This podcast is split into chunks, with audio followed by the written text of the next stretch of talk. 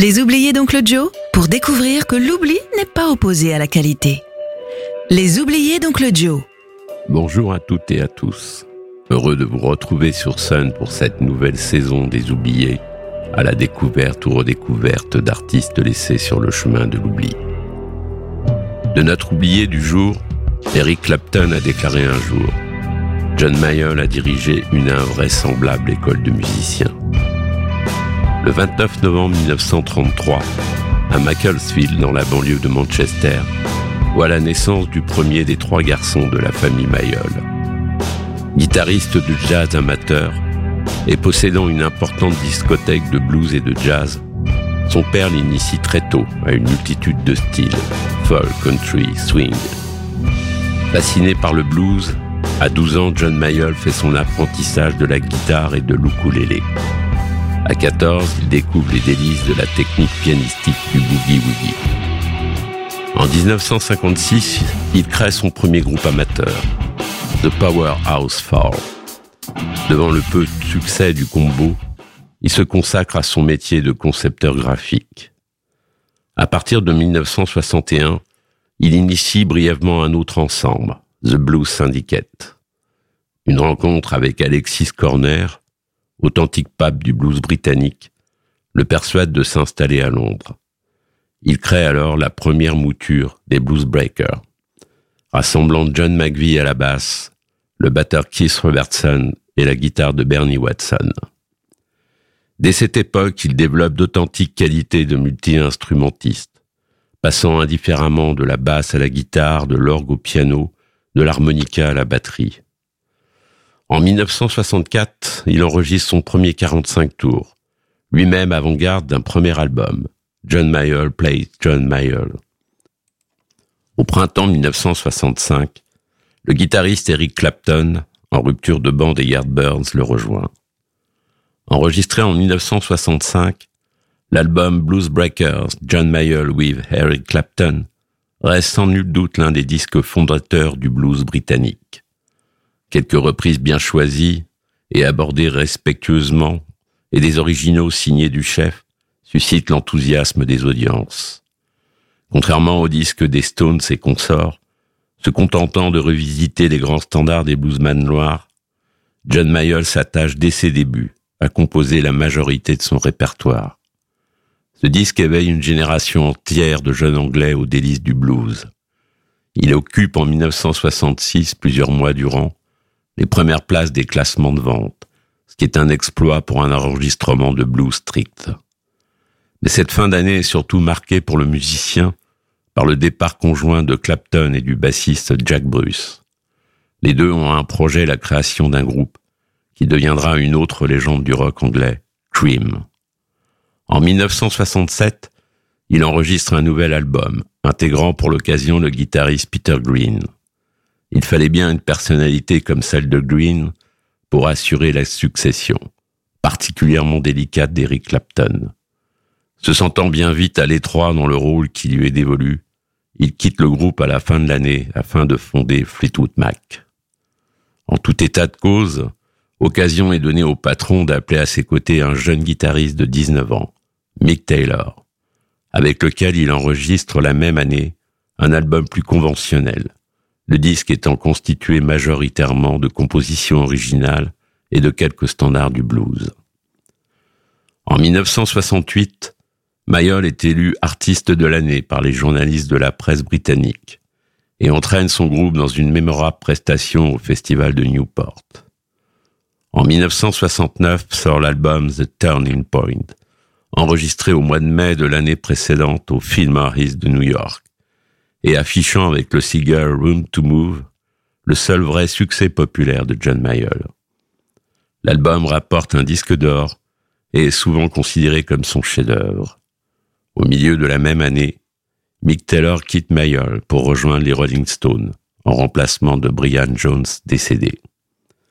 S'en suivra une soixantaine d'albums, dont le dernier en date est de 2022. Pour ma part, j'ai choisi de vous faire écouter Congo Square, extrait de l'album A Sense of Place, sorti en 1990. En espérant que les oubliés ne le soient plus, je vous salue et vous dis À bientôt.